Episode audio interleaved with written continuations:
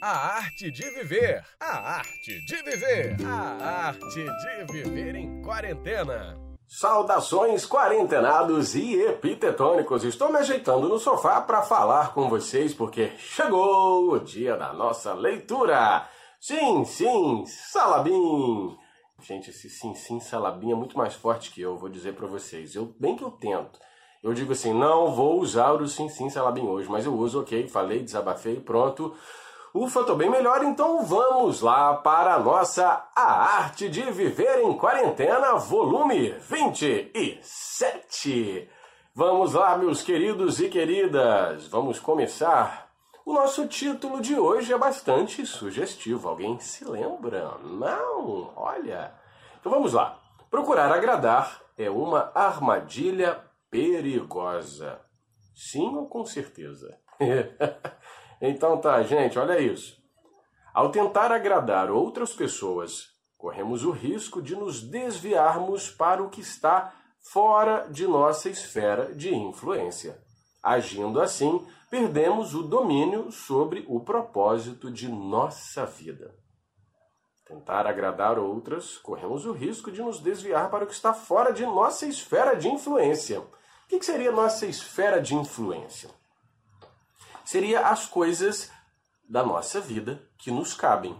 Né? O nosso poder de decisão, o nosso poder de discernir, de escolher. Porque se a gente se desvia demais dessa rota e fica flertando, namorando outros ideais que a gente olha ali por cima do muro e a gente acha interessante, a gente vai até ali.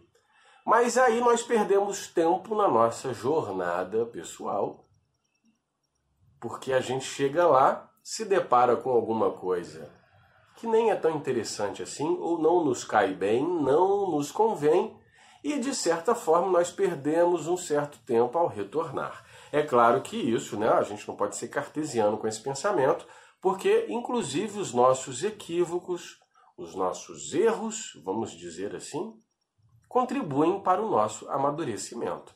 Mas é preciso estar atento, porque tentar agradar outras pessoas pode nos desviar do que está fora da nossa esfera de influência. E aí pode ser que a gente perca a mão, talvez definitivamente ou por um tempo muito precioso, e simplesmente para agradar outras pessoas.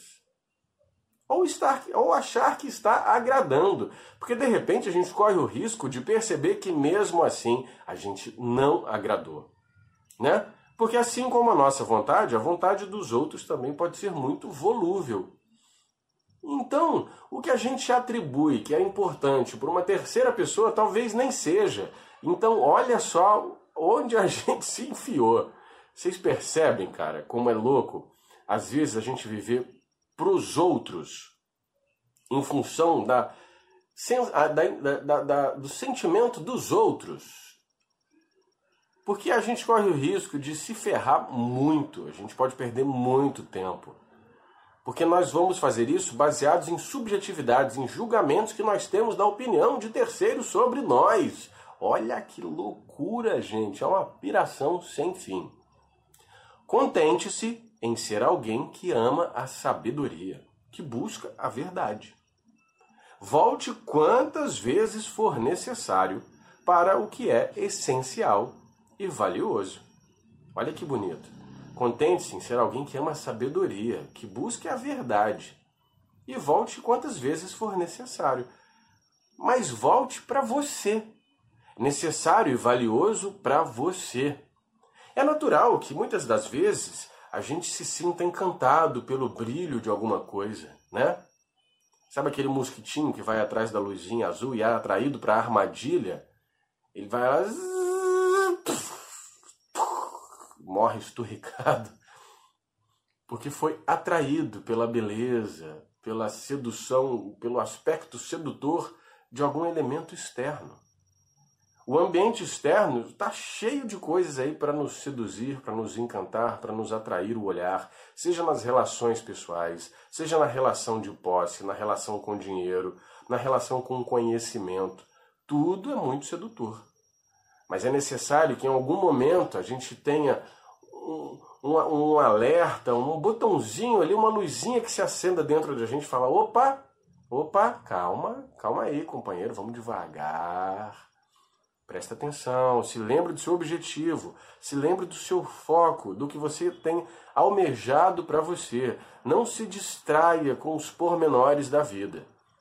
Porque às vezes a vida né, nos prega essas peças e dá uma testada na gente para ver se a gente está ligado ali no que precisa ser feito, no caminho que nós temos que seguir para o nosso crescimento, ou se a gente vai estacionar e perder o tempo com bobagens, se distrair ficar longo tempo se distraindo. Óbvio que eu não estou dizendo aqui que nós temos que ser soldados espartanos, né, que não param para nada. E eu falo isso porque eu já me enxerguei muitas vezes assim. Determinava um objetivo e ia, mas não podia me distrair, não podia me divertir, não podia parar para descansar. Às vezes estava exausto, mas não parava, porque não, eu tenho que fazer, não, eu tenho que fazer. Então onde é que está a sabedoria? em levar a vida de cigarra ou de formiga? As duas coisas são positivas. A gente tem que ter bom senso para perceber a hora que a gente deve levar a vida de formiga e se preparar para o inverno, né? Metafórico, para várias situações que a vida vai nos apresentar, mas também a hora de ser a cigarra, de se permitir, de se divertir, fazer outras coisas que nos toquem que nos toque em outros aspectos da nossa vida, da sensibilidade, do amor, do afeto, da realização. Equilíbrio. Equilíbrio é a palavra de ordem. Não tente parecer sábio aos olhos dos outros. Porque senão, mais uma vez, a gente está vivendo em função de alguém. A gente está fazendo alguma coisa para alguém e não para a gente. Ah, mas isso é egoísmo, fazer só pra gente. Não. Às vezes é necessário que a gente amadureça para que a gente esteja qualificado para auxiliar alguém. Entende? Fazer uma coisa só para os outros, para agradar de forma boba, de forma superficial, só para ficar bem na fita é bobagem. Agora, desejar o bem, o bem-estar dos outros, auxiliar de forma positiva, contundente, às vezes é importante que a gente se prepare para que a gente possa ajudar de verdade, né? E não ficar só na forma, só na casquinha, fazendo de conta que está ajudando, mas ajudar contundentemente. Olha que palavra bonita. Ajudar de forma verdadeira, de forma quanto mais, assim mesmo, interferir de forma positiva na vida de alguém. Mas para isso a gente tem que ter estofo, tem que ter com que ajudar, né? Tem que ter ferramentas para ajudar. Se quiser viver uma vida de sabedoria, viva de acordo com suas condições. Condições. E procure ser sábio aos próprios olhos. Viver uma vida de sabedoria, viva de acordo com suas condições. O que, que são as condições? Uma vida de sabedoria. O que, que tudo isso significa? Para que a gente viva com plenitude, com paz, viva de forma consciente, é a gente perceber que nós temos o que é necessário para o nosso aprendizado. E não ficar se ocupando em sempre ter mais, porque isso ocupa o nosso tempo demasiadamente. Então, se nós tivermos sabedoria para viver de acordo com as condições que nós temos, isso já vai tirar um fardo enorme das nossas costas, porque a gente vai entender que a gente não precisa mais do que o que a gente já tem. Então a gente não vai se oprimir, não vai se exaurir, não vai se matar de trabalhar, de buscar uma coisa que às vezes pode ser inatingível. Porque a gente vai sendo tomado por aquele bichinho do desejar, do desejar, do querer. E lembra que a gente já conversou que por mais que a gente alcance, quando a gente chega lá, quero mais. Não, ainda não tá bom. Mais. Não, não tá bom, quero mais. Conquistei aquela casa, agora eu quero outra. Conquistei aquilo, agora eu quero isso. Conquistei aquele, agora eu quero este é insaciável, é um poço sem fundo. Isso nos consome. Maltrata a gente, maltrata os que estão à nossa volta, porque às vezes a gente abdica da convivência, do estar junto das pessoas para conquistar as coisas. E as pessoas são mais valiosas e importantes na nossa trajetória do que as coisas. Essa quarentena está aí para isso para que agora a gente possa usufruir do convívio familiar, do convívio afetivo. Sim, vai ter dificuldade, vai ter dia que vai ser difícil. Eu ia falar outra palavra, mas vai ser difícil.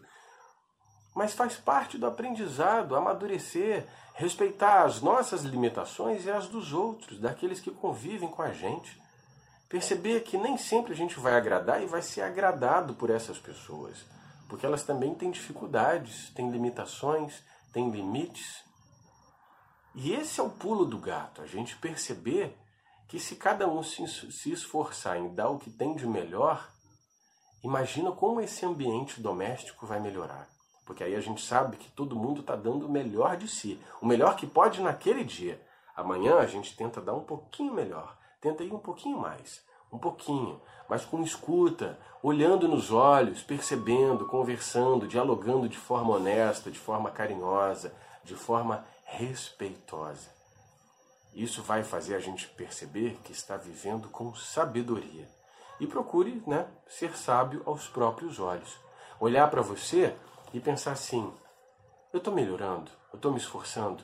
Eu fui hoje melhor do que eu fui ontem. Hoje eu fui mais tolerante. Hoje eu fui mais amoroso, mais paciente. Se a gente perceber que está dando um passinho, micro que ele seja, já vai ser muito positivo e vai ser muito legal. Mas nunca se esqueçam que procurar agradar é uma armadilha perigosa, para que a gente não se perca nesse emaranhado e depois nem se reconheça, porque às vezes a transformação é muito brutal e a gente se perde definitivamente. Tá bem? Pensem nisso. Ó, e vou deixar aqui o nosso título da próxima leitura, hein? Eita, rapaz, essa é grande. Olha só. Duas páginas. Se for o caso, a gente divide. Vamos ver como vai ser. Caráter é mais importante que reputação. Hum. Caráter é mais importante que reputação. Guardem isso na cabeça de vocês e a gente se vê na próxima leitura, que é na quinta-feira. Quinta-feira. Então tá, não se esqueçam de compartilhar, de curtir, de marcar os amigos e a gente se vê na próxima leitura. Espero que vocês tenham gostado bastante dessa, que foi muito bacana. E se todo mundo colaborar, vai passar. Beijo, quarentenados! A arte de viver. A arte de viver. A arte de viver em quarentena.